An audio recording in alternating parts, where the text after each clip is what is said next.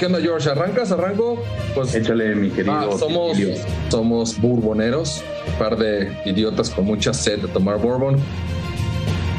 Para las personas que no me conocen, me llamo Daniel Navarro, me pueden decir Dani. Estábamos en nuestros primeros pasos, cuando empezábamos a comprar nuestras primeras botellas, que no conocíamos mucho incluso las diferencias soy Roberto Ledesma de Argentina, soy parte de Crónicas y tengo para ustedes la pregunta a los invitados. ¿Qué personaje andaba siempre encerrado con dos pistolas?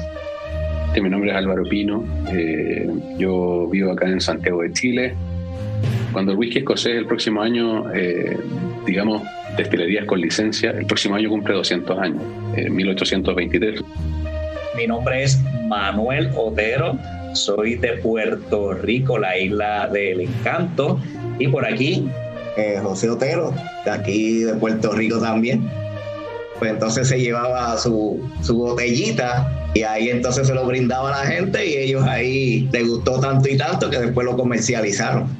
Hola, soy Miguel Cobos de México, parte de Crónicas, y en cada episodio tengo un dato curioso para todos ustedes. ¿Sabías que la primera destilería en Ayla en usar barriles ex bourbon fue un placer, Jorge. Gracias a ti, Naú, por, por invitarme. ¿Cómo de algo que se produce básicamente de tres componentes, que es cebada, agua y levadura, surja una gama tan amplia? Eh, mi nombre es Ariel, yo soy eh, acá de, Argentina, provincia de Buenos Aires. El líquido en el barril para alterar su sabor.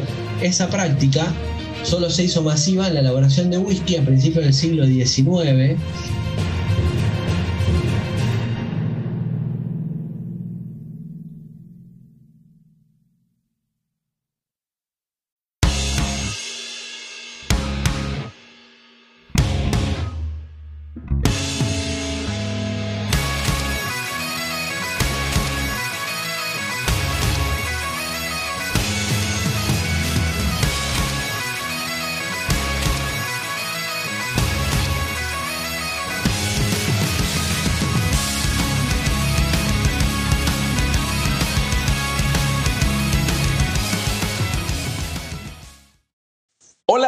bienvenidos a Whisky en Español, donde el whisky siempre es el primer invitado. Mi nombre es Naum y junto con mi coanfitrión Daniel de Ruta del Whisky estaremos platicando en cada episodio sobre diferentes temas relacionados al mundo del whisky. En este episodio hablaremos de coleccionistas, su historia, expresiones y secretos. Daniel, compadre, ¿cómo estás? Hola Naum, excelente, eh, emocionado de estar en otro episodio más de el podcast de Whisky en Español, el mejor podcast de whisky en habla hispana. Y pues siguiendo con esta serie que está en verdad, cada capítulo ha sido sorprendente y cosas muy novedosas y cosas que, que, uno jamás se podía imaginar en el tema del coleccionismo.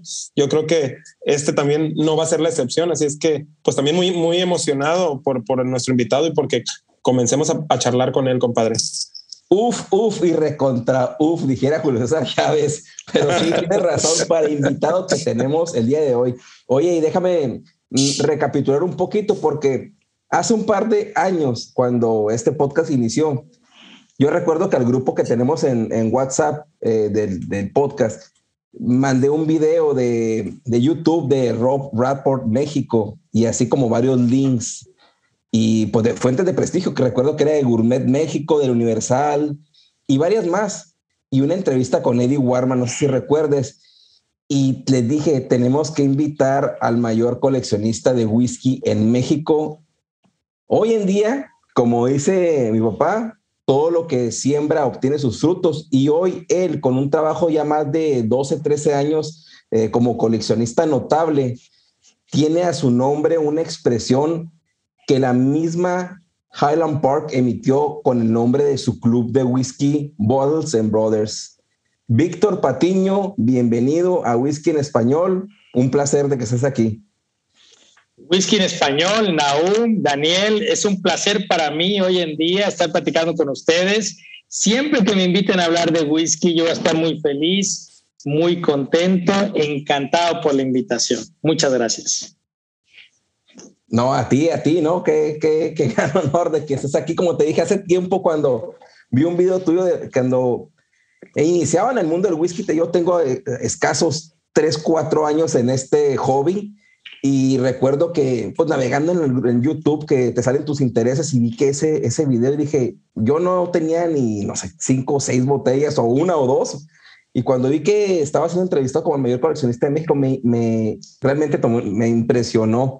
Y en ese momento, pues veía lejana la oportunidad siquiera de convivir o tener un espacio para platicar, ¿no? Y ahora que estás aquí, ¿no? Pues es un sueño hecho realidad, sinceramente. No, honor, honor con tus palabras que me haces. La verdad que yo, cualquier este, entusiasta del whisky como eres tú y como es Daniel, siempre que me inviten voy a estar ahí porque a mí, independientemente de la colección que la hago con mucho gusto, con mucho placer, con mucha pasión, a mí algo que me llena más es hablar con gente amante y apasionada del whisky como eres tú, Naum, y como eres tú, Daniel. Totalmente, compadre. Pues mira, yo también recuerdo hace un par de años, nosotros somos, bueno, por lo menos yo me considero más todavía que, mi compadre, un, novato en este mundo con apenas dos años, em, ya degustando el whisky, eh, interesándome más de, conocer más a detalle todo este arte, esta, esta pasión que es el whisky. Y recuerdo, compadre Naum y Víctor, que por ahí buscando videos vi una entrevista que te hicieron, Víctor. Eh, no recuerdo el canal precisamente, pero era, era una, una dama donde pues obviamente el tema era tu colección de, de whiskies. Yo quedé impresionado, impresionado. En ese momento recuerdo que caminaban, eh, decían la entrevista, en una sección, caminaban por un pasillo de tu casa, bajaban unos escalones, subían otros, otro cuarto y también igual que el anterior, repleto de botellas en estantes, en el piso. No, no, no, era en, verdad impresionante. Y lo que más me quedó grabado de esa entrevista que te hicieron, Víctor, fue al final de las conclusiones o recomendaciones que dabas, era eh, comprar tres botellas del mismo whisky, una para disfrutar, una para coleccionar y otra para vender, al, o sea, cuando esa botella adquiriera más valor, venderla y con eso eh, recuperar el valor de las tres cuando recién lo compraste. Eso me quedó súper grabado. No lo he llevado a la práctica al 100%, pero cuando tengo oportunidad lo hago. Pero eso me quedó muy, muy grabado en su momento. Mira, Daniel, cualquier botella abajo de 500 dólares, hay que comprar tres botellas, siempre y cuando tu sentimiento, tu conocimiento eh, te diga, vamos para adelante. Excelente. Ok, ok. Oye, bueno, y para, para probablemente todos te conozcan, los que escuchan este podcast, porque los que escuchan más que nada son ya como que, pues como que les interesa más el asunto, nadie traen callo en esto, pero no sería además el, el conocer, el, usted que platicaras, eh, realmente se hizo una, eh, un research, una investigación exhaustiva acerca de ti para conocer un poco de cómo iniciaste todo esto, pero me dio, eh, yo, yo estuve escuchando en algunas entrevistas y dices que todo cambió para ti con una botella de Royal Salud de 38 años que, que, que, tuviste en tus manos. Fue lo que dio vuelta a todo. Bueno, a lo que voy aquí es, ¿tú la compras eh, en ese momento ya por tener una pasión, un hobby? ¿O realmente era porque tu círculo social uh, ya había catas, te interesabas un poco por el whisky? ¿O realmente fue por tener una más para tu colección? Mira, realmente yo creo que yo empecé como muchos, igual ustedes empezaron más avanzados, pero como yo empecé hace, como dices, 12, 13 años, yo empecé con blended, con blended Scotch Whisky, ¿sí? Y poco a poco, pues obviamente cuando compras un blended Scotch Whisky, pues tú vas con whiskies de 50, 100, 150 dólares, ¿no? Entonces eh, vas teniendo 10, 20 botellas, te sientes orgulloso de la colección que tienes al tener 20 whiskies diferentes. Pero Royal Salud de 38 años, y sí tienes muy razón, eh, tienes mucha razón, fue un buen research. Eh, realmente yo cuando vi la botella de Royal Salute estaba, no me acuerdo cuánto la pagué, pero a ver si me, espero que mi mente me traicione, creo que eran 500 dólares. Dije, wow, Creo que eso se pasa de mi presupuesto. Pero dije, la verdad que la botella está impresionante. Obviamente, al ser de blended, la- obviamente en mis 20 botellas, 10 botellas que tenía de colección, tenía un Royal Salute de 21 años, los tres colorcitos, obviamente, rojo, verde y azul. Y dije, wow, o sea, tengo que tenerla. Pero dije, no, no, no, no, no, no. Está muy costosa, y dije, déjame pensarlo, déjame ganar un proyectito, etc, etc, etc. La verdad que tardé varios meses, no lo he hecho en ninguna entrevista. Siempre me gusta cada vez que hacemos un podcast nuevo decir algo nuevo y la verdad que me costó varios meses tomar la decisión porque la vi en Duty Free, la compré en Duty Free, ya la tenía vista de varios meses. Y el miedo que tenía realmente, y ahora como muchos que están viendo este podcast y que son coleccionistas, dice, uff, si compro una botella de 500 dólares, yo una vez que compro una botella de 500 dólares, voy a seguir comprando botellas de 500 dólares. y puedo estar riendo a Naúl y a lo mejor Daniel, porque o sea, eso es cierto. O sea, una vez que llegas a ese umbral, no vuelves atrás, ¿no? Entonces, este, realmente la compré, no me arrepiento a la fecha, estoy muy orgulloso de la botella. Obviamente, este, cuando la compré, quedé fascinado porque, wow, dije 38 años de un whisky. Y soy muy sincero, realmente cuando la compré no sabía la dimensión del whisky, no había estudiado de whisky, y, pero esa botella fue lo que me hizo saber más de whisky, tener más conocimiento. Y hoy en día, ahora sí, como dijera, al final, pues soy mexicano, dejaron pregúntame. de mi buen amigo Eugenio Derbez. Y, y realmente esa botella, cuando yo la abrí y, y- vi todo lo que tenía, obviamente una excelente envoltura, una excelente botella, una excelente piedra corona en la parte de arriba de corcho. Este, aparte tenía un papiro, pero el papiro decía, ¿sabes qué? A partir de ahora eres un cliente VIP de la marca y si nos mandas este papiro llenado con tus datos personales, cuando tú vayas a Escocia, vas a poder llegar a a la destilería y vas a poder ver un espacio exclusivo VIP para todos los que compran esa botella. Lo voy a decir muy humildemente y no me da pena y lo voy a aceptar en este podcast, en cualquier entrevista en todos lados. O sea, para mí, cuando yo lo mandé, yo pensé en Chivarriga y pensé que iba a la destilería de Chivas. ¿Cuál fue mi sorpresa? Y realmente esa botella me hizo ir a Escocia. Fue que no hay ninguna destilería que se llama Chivarriga. Y con eso crecí y lo he hecho en entrevistas. O sea, mi papá tomaba Chivarriga al 12 y no hay destilería de Chivarriga. Entonces, realmente cuando llego, la destilería se llama Strataila y realmente está fascinante, increíble la atención, todo.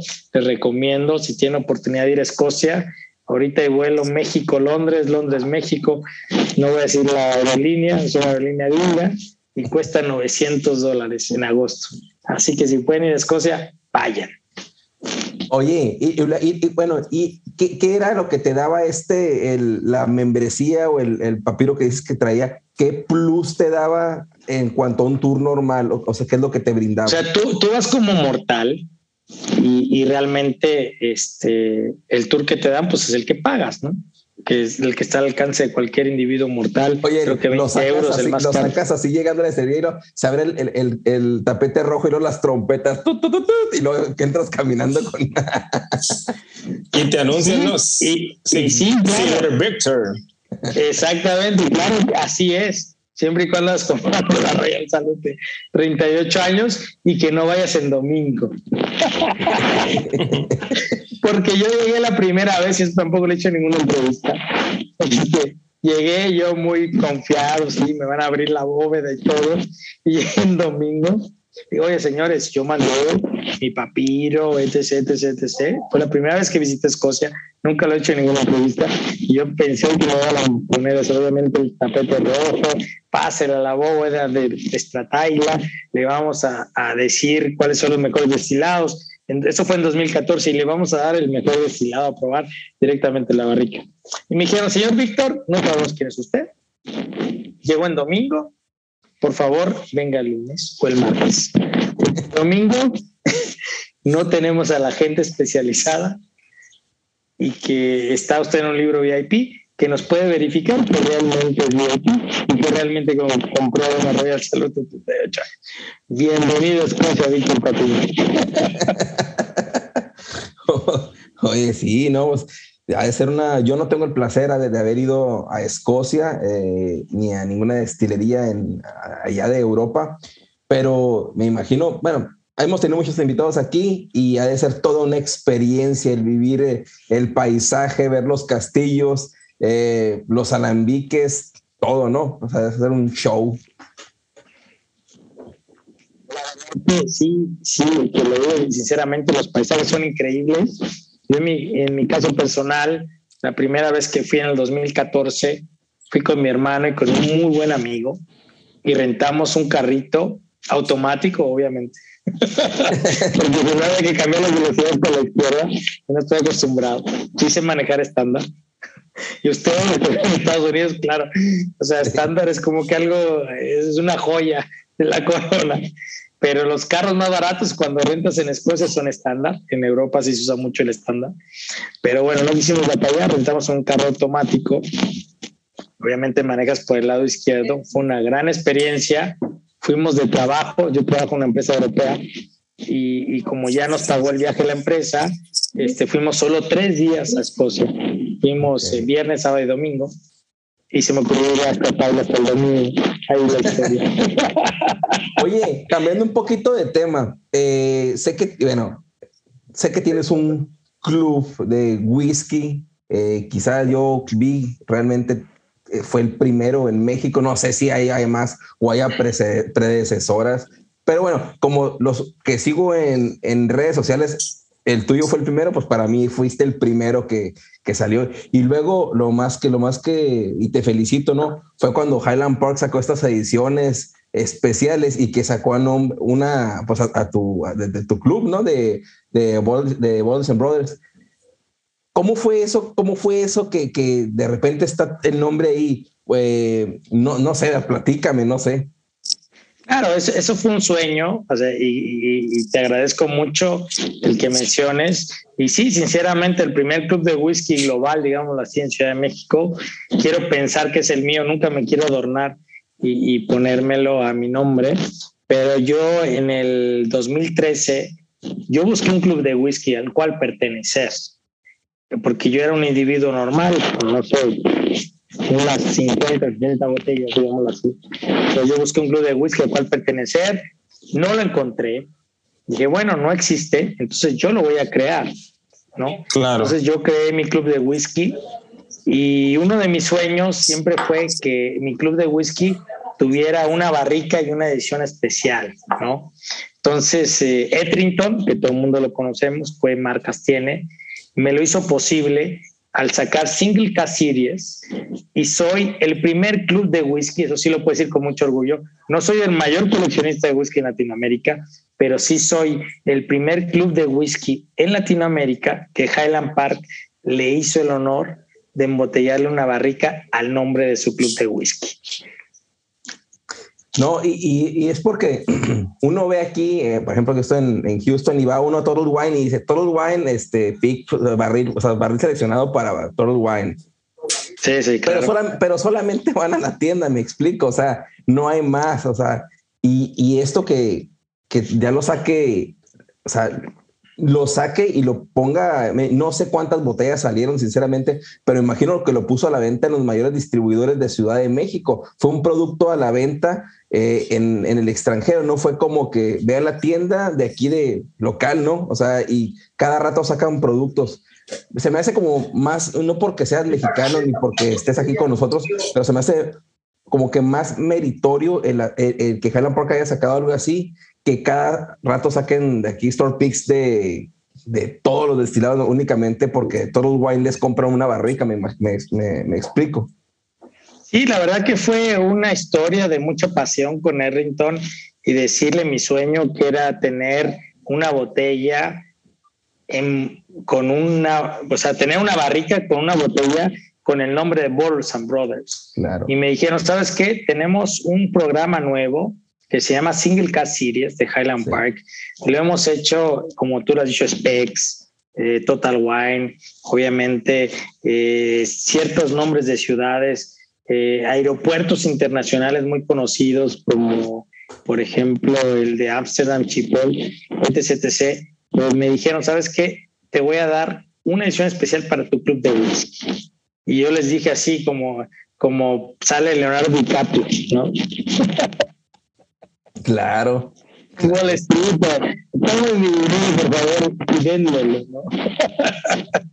es una colección Single Cast Series, Borders and Brothers, solo 340 botellas en el mundo. No lo saqué en ninguna tienda retail de México, sino lo que hice fue sacarlo en mi club de whisky, que somos 256 miembros, y, y fue una aceptación total.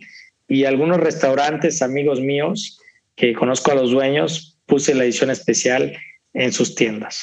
Y yo la buscaba aquí y veía todas las ilusiones de que veía la de Cask of the Earth, veía la de Kirkwall, veía varias, pero nunca vi la de la, la tuya. Y dije, no, Y pues ah, ya las Y- tenían todas. Ya Daniel, si va a Monterrey o aquí a Ciudad de México, te mandamos una. Eso para allá iba, Víctor. Dime que todavía hay, cuánto y por qué tan caro.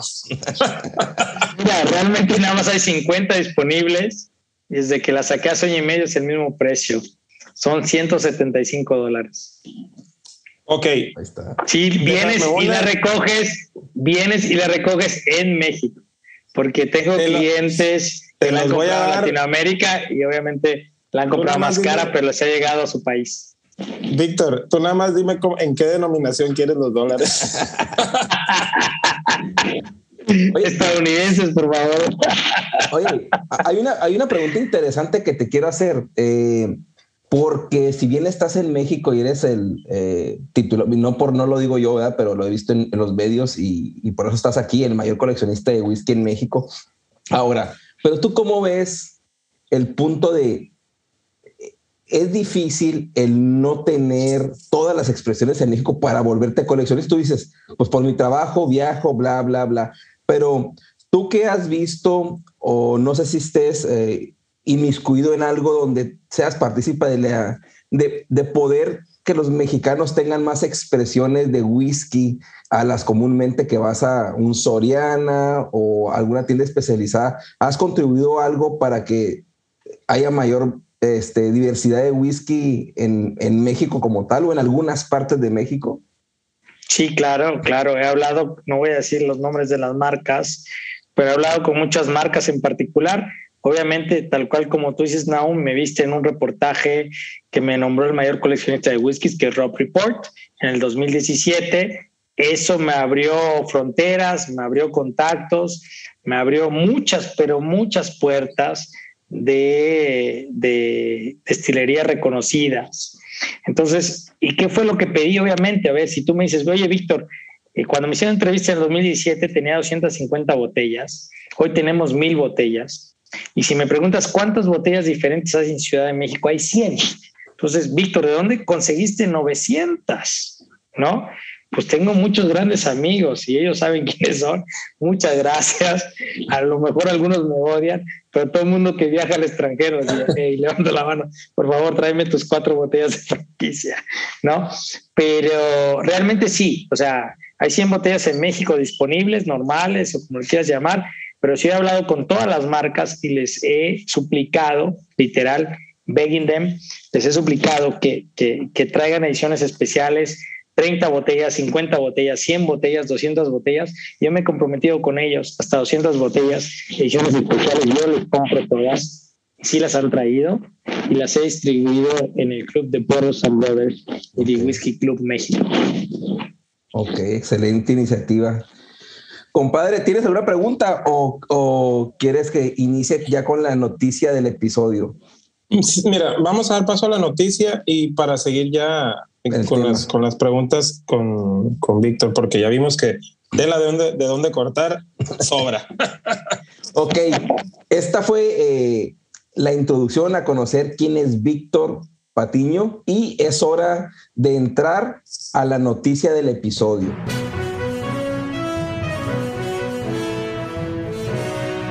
Y este tema quiero ver si conocen un poquito ustedes. La verdad es que es algo novedoso, por eso está aquí. Y voy a iniciar. A ver si les suena la palabra Chinquapín. ¿Sale? Chinquapín, el roble americano que lucha contra su propio rincón en el whisky. Los pioneros eh, en usar esta madera fueron eh, pues los pobladores en hacer pues, muebles, cercas, después hicieron durmientes para tren. Sin embargo, eh, cuando Rademon State Distillery se dispuso a reinventar el whisky irlandés, su primer lanzamiento en 2015 de single malt, el whisky es Short Cross, buscó el roble americano Chinquapin para darle su toque. Y el equipo de Rademon State Distillery pasó, dicen, varios tiempo aquí en Estados Unidos buscando ese tipo de roble. Ahora, no solo Short Cross, eh, sino hay otras marcas de whisky reconocidas como Schnichters, que sacó eh, su saga Legacy, un whisky americano terminado en esta barrica. Y otra es Glenalaki, que ha sacado dos expresiones de su 10 y su 12 años terminados en esta barrica de Chinquapín. Ahora bien, ¿dónde crece esta barrica? Bueno, esta, estos robles de Chinquapín, este es nativo del, pues del este al centro de América del Norte. Dice que desde Vermont hasta Minnesota. En, el oeste está Nuevo México, en Canadá se encuentra solamente al sur de Ontario y en México se extiende desde el sur de Coahuila hasta Hidalgo. El chincuapín eh, dice que se le da el tratamiento de secarlo al aire por cuatro años, se tuesta según el grado de, carbón, de carbonizado que, que requiera eh, la destilería para, para meter su whisky en sus barricas y da unas notas de chocolate, malvadisco y especias. Una de las de los problemas que tiene este roble es que crece muy más lento que el de roble americano tradicional, pero sigue siendo eh, perfectamente adecuado para elaborar muebles, pero para el whisky es un poco más, eh, no tan bondadoso, ya que filtra, se filtra más, ya cuando se hacen los, los, este, los, las barricas con su madera, se filtra más que el roble americano, o sea, hay fugas, eso es lo que quiero decir, pero sus poros son más grandes y eso permite más la interacción del whisky con su madera. Dicen ellos que es un poco, pues un poco más de cuidado, pero no es tan malo como el roble Mizunara, que ese sí se filtra, o sea que no son muy resistentes sus barricas. En Mizunara eh, filtran, escapa whisky, pero también le da el toque especiado. Ahora, el chincuapí eh, da una nota eh, más dulce de caramelo, eh, oscuro, más oscuro que el normal. Toffee en comparación a la vainilla mantecosa del roble blanco. ¿Ustedes habían, escuchado de Chinquapín en, para darle finish a ediciones premium de whiskies? Les pregunto. Víctor. Había escuchado del roble americano, del roble europeo. Obviamente sabemos todos los que estamos escuchando este podcast y si no, bueno, aprendemos más. Sabemos perfectamente que todo hay una regulación de los y que siempre debe ser barrica de roble americano nueva. Ok. Compadre. Yo, yo, como bien lo mencionaste, lo había solamente escuchado como una expresión de, de Glenal aquí. Me metí un poquito a ver qué era el chincuapín porque el nombre me llamó mucho la atención. O sea, sonaba hasta cierto punto gracioso. Em, y, y, pues bueno, vi el, que era un tipo de roble americano con las características que mencionabas.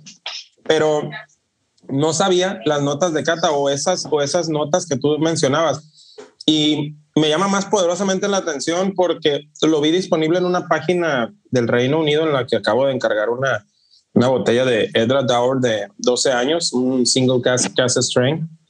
Este, y bueno, el, el, estaba disponible también ese ese chincuapín. No recuerdo el precio, pero creo que andaba oscilando entre los 150 a los 190 libras esterlinas en la página.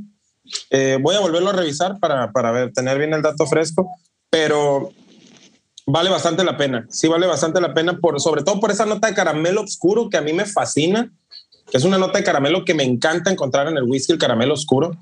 Eh, sí, sí, me lo voy a poner en mi radar de ahora en adelante. Sí, sí, sabes de que lo, lo, lo que se me hizo trascendental aquí es que estén sacando un eh, acabado más en roble americano que no es el, eh, que no es el tradicional, ¿va? o sea, que le están dando todavía más eh, potencializar el, la madera, vaya, aquí del país y no se están yendo con acabados como, pues como el Jerez, como el Oporto, que son acabados dentro del... Que ya los encontramos en, prácticamente en todo, ¿no? Sí.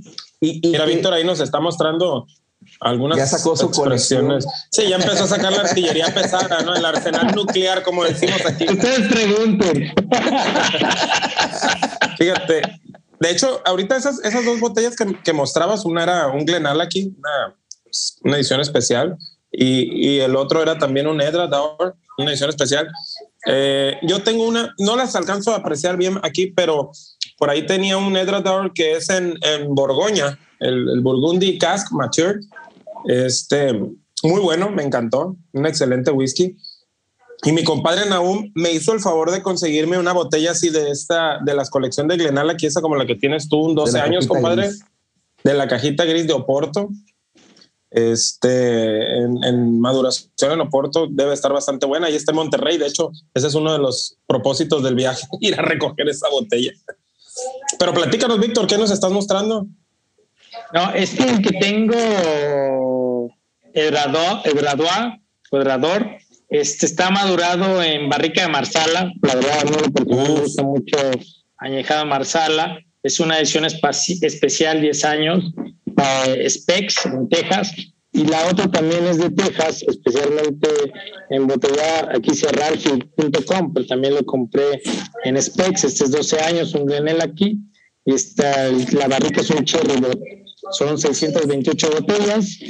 Ah, embotellado, sabemos que en México no podemos embotellar arriba del 55% de grado alcohólico, pero esta sí la compré en McAllen, Texas, y la pude conseguir a 66.2 este Glenel aquí 2019. Sí, son, son, son, unas bestias esas, son unos excelentes expresiones. Yo pienso que es, es como decir, yo creo que representan lo mejor de Escocia. No sé qué opinas tú, Víctor, y tú, compadre, no pues no sé si lo mejor de Escocia, pero eh, yo creo que sí representan lo mejor de su destilería, porque son ediciones eh, especiales eh, a un alto grado alcohólico y pues mm, son, son, son para verdaderos conocedores ese tipo de botellas, porque para empezar las tienen detrás de un cristal, en ocasiones las tienen en su aparador, pero solamente las personas que conocen un poquito más allá toman una botella de Edra Davor que está ahí y la toman en lugar de un Double Black, ¿no? De Johnny Walker, porque ya estás queriendo conocer nuevos perfiles o buscando nuevos perfiles dentro de las mismas botellas de Edra Davor o de Glenallachie. No sé, es lo que yo percibo que es para un... Pues ya no, no sé, yo digo, cuando vas a una a una tienda de perfumes y no sabes ni qué comprar y está la señorita mostrándote ahí que huela este y con la esposa ahí te dice, pero tú si eres un coleccionista o conoces los perfumes, tú ya no vas a ver a oler, tú ya sabes por qué vas, porque te gusta, porque tiene presencia, porque quiere ser diferente, porque tú ya viste previamente ese perfume, sus notas XXX, cosa más, y yo creo que es algo así, ¿no? Lo que, como lo dice Víctor. Sí, definitivamente cuando eres coleccionista o a lo mejor no coleccionista, si no eres conocedor de whisky, realmente eh, los grados alcohólicos que estás acostumbrado a tomar son 40 grados, pero poco a poco te vas haciendo más exigentes, ¿no? Entonces te vas haciendo más exigente. Entonces, este Glenel aquí 66.2, este Graduá 60.9, o sea, para entrarle realmente a todo lo escuchas, este podcast, este, realmente para entrarle necesitas realmente apreciar el whisky, conocer y estar abierto a esas expresiones con alto grado alcohólico, porque no cualquiera este, puede tomarlos y disfrutarlos. Yo en lo personal, conforme vas avanzando en el mundo del whisky, agradeces, en lo, yo en lo personal, no sé los demás, pero yo en lo personal agradezco cualquier whisky arriba de 48 grados de alcohol. Pero por supuesto.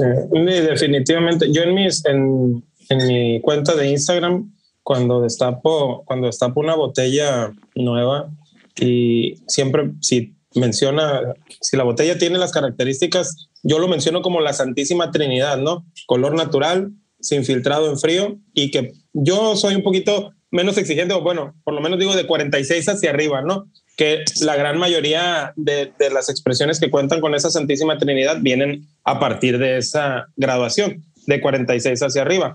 Ahorita ya hemos encontrado, gracias a Dios y a las destilerías que se han apiadado de nosotros, muchas expresiones que ya vienen a 48 o 50 y eso se agradece. Y a las personas que nos están escuchando y, van empezando en este mundo del whisky y escuchan estas graduaciones de 50, de 66, no les tengan miedo.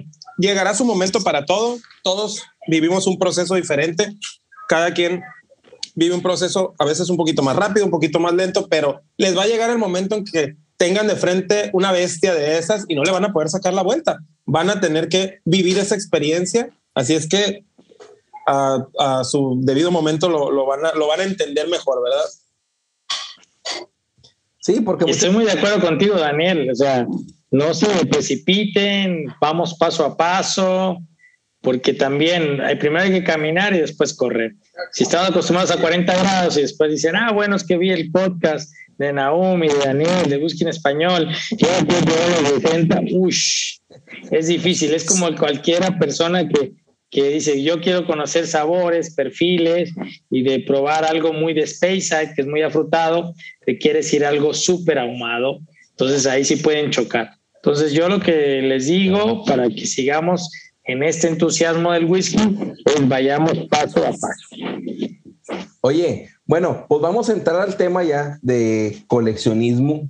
Y la verdad es que, pues, eh, hice un intro especial para, para, el tema, entonces no quiero entrar sin decirlo porque me esforcé, ¿no? y eh, a continuación, ahí, ahí les va. Bueno, es Échale, compadre, tu ronco pecho. Entrar en la mente del coleccionista.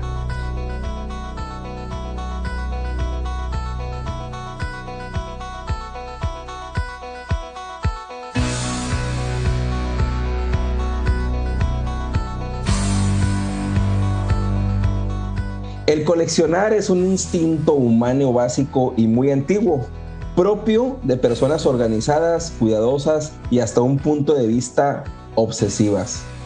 Una colección puede convertirse en una pasión de vida, con todo lo que ello implica. En este caso, whisky, whisky, bourbon, whisky americano y todas las variedades que se llamen whisky entran aquí. O bien, ¿qué no entra en una colección de whisky? Todo es coleccionable. La colección es para verla, tomarla o venderla. ¿Cuántas botellas debemos de tener para lograr una colección? ¿Es necesario tener todo para llamar la colección? Todo esto y más tendremos con nuestro amigo Víctor, el mayor coleccionista de whisky en México, ¿Qué te pareció, qué te pareció la intro? No, no, no, perfecta. Y yo les quiero decir a todos los radioescuchas del podcast, es de que, bueno, yo, y siempre lo he dicho, o sea, para ustedes tener una colección, para mí es realmente más de 20 botellas. Entonces, ustedes, pues, ustedes tienen más de 20 expresiones diferentes de whisky, por favor, siéntase coleccionistas. Lo están haciendo muy bien porque ya conocen al menos 20 diferentes expresiones de whisky, entonces están, uff, yo creo que están en el 1% a nivel mundial. no, y tiene razón porque poco nos damos a la tarea de tener, o de, la fiesta en México es, no se ha acabado la botella hasta que se acabe nos vamos, ¿no? Esa es muy clásica de, de al menos de mi rancho, de que no se acababa la botella y, si, y si no se acabó, al siguiente día hay que terminárnosla. Pero pocos tenemos a, pues el hábito o la paciencia de dejarla ahí y comprar otra diferente para, para ver en qué se diferencia, ¿no? Entonces, ya el tener más de dos o cinco en una barra es muy de nuestros abuelos, en este caso cuando éramos más jóvenes, o de nuestros padres, el tener unas botellas básicamente de exhibición para cuando vinieran los compadres o los amigos o una ocasión especial. Pero ya que estamos en este, en este ámbito nosotros del coleccionismo, el dejar una botella ahí para disfrutarla y el tener otra para compararla es un poco donde se te va quedando eso de, ¿sabes qué? Voy a tener otra y otra y otra. Y yo creo que también una pieza clave es el no tener muchos amigos y no ser muy fiestero porque se van a ir, ¿no? Tarde o temprano esas botellas. Ahí no puedes tener colección. no, pero aún te voy a decir algo cuando vayan a mi casa. Yo les voy a sacar siempre mínimo 30 botellas abiertas pero nunca les voy a servir más de 20 mililitros de cada una de ellas, porque yo les comparto mi pasión y mi gusto, y realmente mi gusto es probar y probar diferentes expresiones. Yo no me caso, o cuando yo me siento en un restaurante, en mi casa o en la casa de un amigo, no me siento a probar solo un solo whisky y solo ese whisky se toma hasta que se acaba la noche. No, aquí tienen 30 expresiones, seleccionen, si quieren probar las 30, las 30, se van a ir con 600 mililitros en su organismo si lo aguantan, son bienvenidos y con mucho gusto. Pero aquí siempre que vengan a su casa o Víctor Patiño, vengan con la mente abierta para probar mínimo 10 a 15 expresiones diferentes.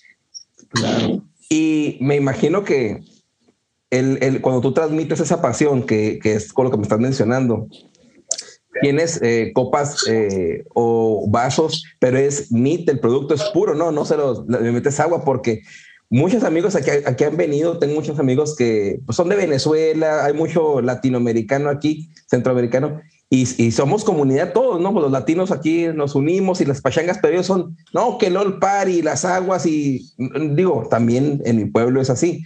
Pero ya cuando me dicen, oye, que tu casa, que vamos, no, les digo, o sea, no creas que vas a agarrar la botella de Springbank y la vas a meter con agua mineral, o sea, vamos a tomar y vamos a degustar y cuando vienen, este, sí me dicen, no, pero es que dame el agua, no, no, no, pues que para eso tengo otras, pero si quieres esta, pues hay que darle, pues a, aprender a, a, compartir un poco de lo que tiene uno, ¿no? O sea, como que explicarles, porque si te preguntan, ya están, ¿y qué es esta? ¿Y esta qué tiene diferente a esta? Pero sí, eh, yo también soy abierto a, a compartir, pero no como ellos quieren, ¿no? O sea, mi suegro. Y completamente de acuerdo contigo, Alain. Yo también soy de esas personas.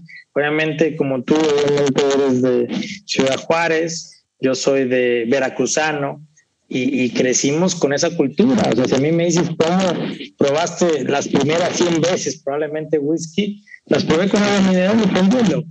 Entonces sí tenemos esa cultura, al menos en México, en otros países, a lo mejor Venezuela, Colombia, igual me equivoco, pero sí están más acostumbrados a tomarlo puro, ¿no?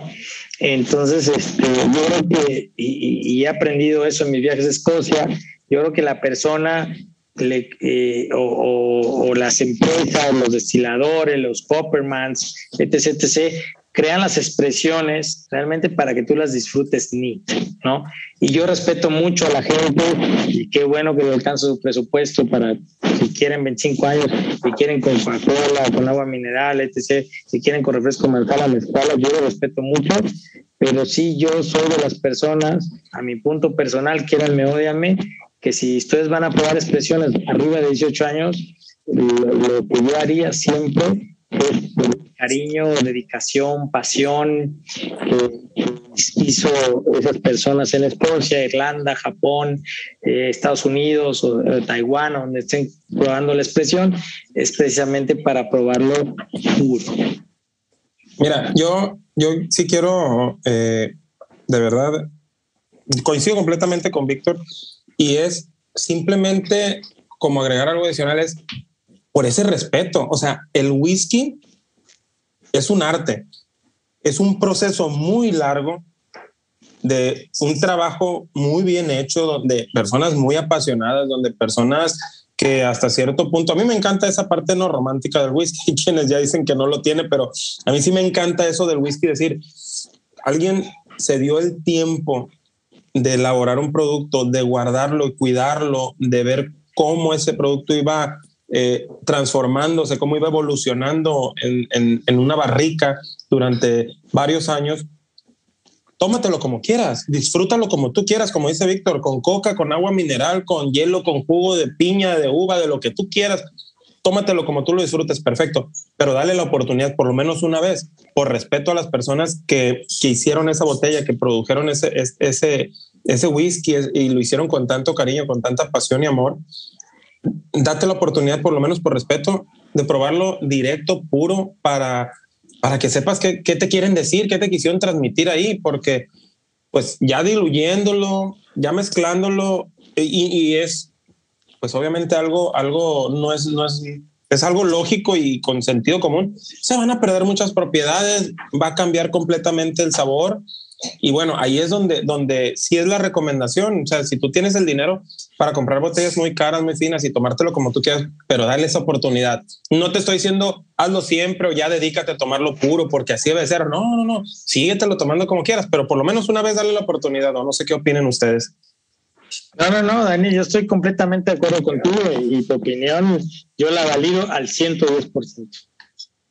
Totalmente. Sí, porque otra cosa, eh, que eh, ahora con, con que, que, cuando hemos estado haciendo los episodios es que cuando vamos a hacer las reviews y que empezamos a estudiar, todas las páginas de la mayoría de los single malts tienen la sección de coctelería y cómo disfrutarlo haciendo un cóctel de la casa, ¿no? Y ellos están abiertos a la coctelería, están abiertos a que explores diferentes maneras de tomarlo. Pero cuando, yo lo que digo, cuando ya tienes una colección de botellas, supongamos, ¿no? O unas cinco o seis y que te encuentras con otras personas que te van a decir, oye, ¿a poco tienes, ejemplo básico, Green Label, que es una de las comunes, ¿no? Y yo creo que cuando una persona eh, que ya tiene un, varias botellas en su casa también, es muy difícil que esa persona que tiene cinco o seis botellas no las tome o no sepa algo de tomarlas ni las propiedades, que las catas en aromas, que las catas en retrogusto, porque ya el darte, el, cuando tienes una barrita, de, estoy hablando de puro whisky, porque tienes, puedes tener vodka, puedes tener ron, puedes tener tequila y todo, y pues puede que tengas una colección de, de, de destilados, pero no precisamente le vas a dar la apreciación de un entusiasta del whisky. Pero cuando tienes una coleccioncita de whisky, algo debe haber atrás que ya, yo creo que va por Mm, por, por sentido común, la persona debe haber metido a ver un video de YouTube para ver que tiene notas de cata de whisky, como lo hicimos claro. nosotros, ¿no? Porque iniciamos con una botella y nos topamos en el video de YouTube y ya notas de cata y, ah, cabrón, ¿cómo, cómo, cómo que huele a algo? O sea, no, precisamente ese comentario que hizo mi compadre y, y quiero que, que, que, Víctor nos pueda hacer el favor de, de, de, de platicarnos digo, ya nos platicó lo que fue la, emblemática botella de, Royal Salud de 38 años y de, y de un, poquito de lo que fue, por ejemplo, eh, las primeras botellas que empezó a coleccionar. Pero, o sea, ¿cómo tomó la decisión? O sea, ¿dónde, dónde fue el antes y el después de Víctor Patiño de, del tomar el whisky como normalmente lo tomamos la mayoría de mortales, mezclado con agua mineral, hielo o en las rocas a lo mejor? Allá decir, eh, lo empecé a beber Nid y wow, o dónde, dónde fue ese, ese antes y después, o primero fue el colección, lo empecé a coleccionar porque me gustaba cómo se veían en la, en la vitrina y pues porque se me hacía algo interesante y ya después de empezar a coleccionarlo lo empecé a beber y también dije, hice ya el match, ¿no? Hice el, ese enlace y dije, wow. No, no, qué buena, qué buena pregunta y qué buenas interrogantes.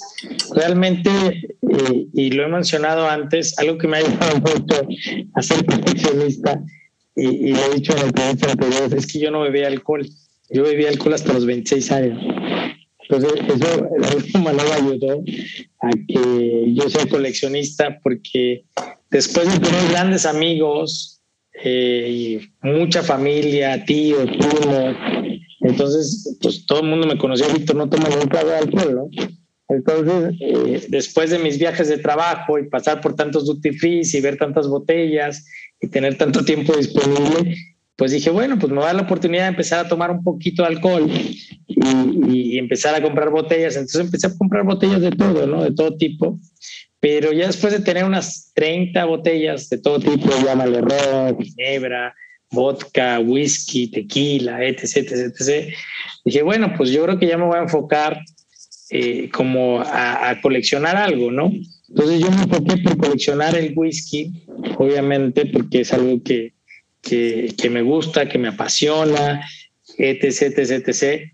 Pero realmente cuando yo llegué al punto de tomarlo ni fue sinceramente, y por eso lo he mencionado en este podcast el día de hoy, es cuando supe y cuando estuve en el 2014 en Escocia y supe todo el trabajo, todo el proceso que lleva mantener un destilado al, al menos durante 12 años sin recibir ni un peso. Entonces, yo sé que este tema no es financiero, este tema es de coleccionismo de whisky, pero yo los invito a que pongan una empresa y aguanten 12 años su producto para empezarlo a vender, para que realmente aprecien el por qué este, estas, estas personas quieren darte esta expresión después de 12 años y tanto esfuerzo, tanta dedicación.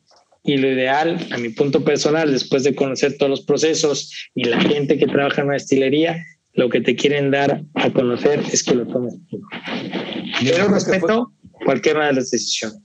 Claro. como un despertar, ¿no? Cuando estuviste en Escocia y luego que te dijeron ahí, a ver, huélelo y que, y que empezaron a decir olores, tú dijiste, ¿a poco esto venía en el pergamino que me llegó? Yo no sabía que No, a ver, cuando me dijeron, y te lo digo seguramente, en Escocia, inclusive en México, en cualquier cata que estuve, me dijeron, oye, ¿a qué huelo? voy a ser muy sincero. Pues, lo primero que se te viene a la mente, obviamente dices, no, no digas eso porque es la respuesta. Claro. Lo primero que se viene a la mente, huele alcohol. ya cuando has ido a dos catas o tres, ya sabes que la respuesta es correcta y la primera que tienes que decir huele a madera.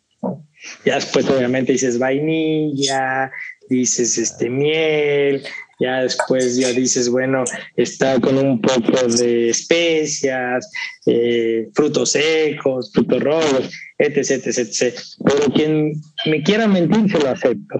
Pero lo primero que olieron cuando fueron su primera carta de whisky y lo primero que hicieron responder fue alcohol. ¿Alcohol? Totalmente. No, no, y, y, yo ya lo he mencionado, no sé si en los episodios pasados, compadre, pero tal cual, o sea, mi primer botella NID hace dos años fue un Green Label y era alcohol y era beberlo y era, parecía que me estaban haciendo un exorcismo, me retorcía cada trago, cada sorbo que le pegaba así NID y yo decía, no, esto no se puede, decía, no, no, no, o sea, no hay manera. Y me vencía y lo, le agregaba tantita agua mineral y hielo y, y órale otra vez y otro intento hasta que cruzas esa barrera del alcohol y la astringencia y en verdad la, la experiencia cuando la vivan, si alguien que me está escuchando no la ha vivido, recuérdenme por favor cuando la vivan, cuando empiecen a identificar en el paladar alguna nota a madera o a sal o a humo o, o a algún dulce, a, a, a, la vainilla, qué sé yo. En verdad es que hay aquí, o sea, ¿qué está pasando? Es cuando dices tú, wow, y no hay vuelta atrás créanme, no hay vuelta atrás, es amor puro, amor a primera vista y de ahí para adelante, bueno, ya lo demás es, es historia, ¿no? Y no, y coincido mucho contigo, Daniel, realmente cuando empieza a percibir los aromas, empieza a percibir los sabores, entonces ahí es cuando empieza la gran travesía para probar. Y, y si vas más allá, empieza la gran travesía igualmente para coleccionar. Oye, y, y, hablando ya de colección, ¿no? Eh, ¿Tienes algún eh, inventario, ya sea un Excel, una clasificación para, sabes cuántas tienes o de veras eso dices, no, te, lo tengo pues, en mi cabeza, ahí tengo todo. ¿Llevas una manera de organizar tus botellas? Bendita pandemia. Me dio la oportunidad, obviamente, de hacer un Excel y cuando hice el primer Excel en la pandemia estábamos en 750 botellas de hecho, hice un concurso en mi club de whisky y les dije, quien me atine exactamente cuántas botellas tengo diferentes, te voy a regalar una botella de whisky. Yo me acuerdo que regalé un, eh, un Glenfiddich edición especial de Duty Free. este, al, al, al que me ganó y, era el que se acercara, el que me atinaba exactamente. Así persona- al precio. Sí, bueno, eran El que más- 256 personas, todas concursaron y sí, pues hubo una que la acertó, solo una que la acertó exactamente al número. Al número Ah, ¿sí le pegó? de- ¿Sí le- de- sí le dio? Sí, sí, ¿Sí le sí, sí, sí pegó al número exacto del, del que fueron 729, algo así, no Diferentes. exactamente. Diferentes, Diferentes, porque, porque tu colección obviamente es mayor, por lo que mencionabas de. Sí, tenemos muchas para- repetidas. Para tener. Sí, sí, sí. Por la posible Sí, venta futura y pues para siempre tener, probar una y dejar otra ahí para la posteridad, ¿no? Exactamente, y les sigo recomendando, ¿eh? hasta la fecha me ha dado muy buenos frutos y muy buen retorno de, de inversión. Oye, y, y, y con colección tan grande, hay un tema que se ha discutido siempre y es el mantenimiento del corcho, la humectación. ¿Tú, ¿Tú de qué bando eres? ¿Del que no se deben de voltear, que si vienen así, así se deben de proteger? ¿O si tienes un mantenimiento de la humectación, las, no sé, a ver, platícame eso.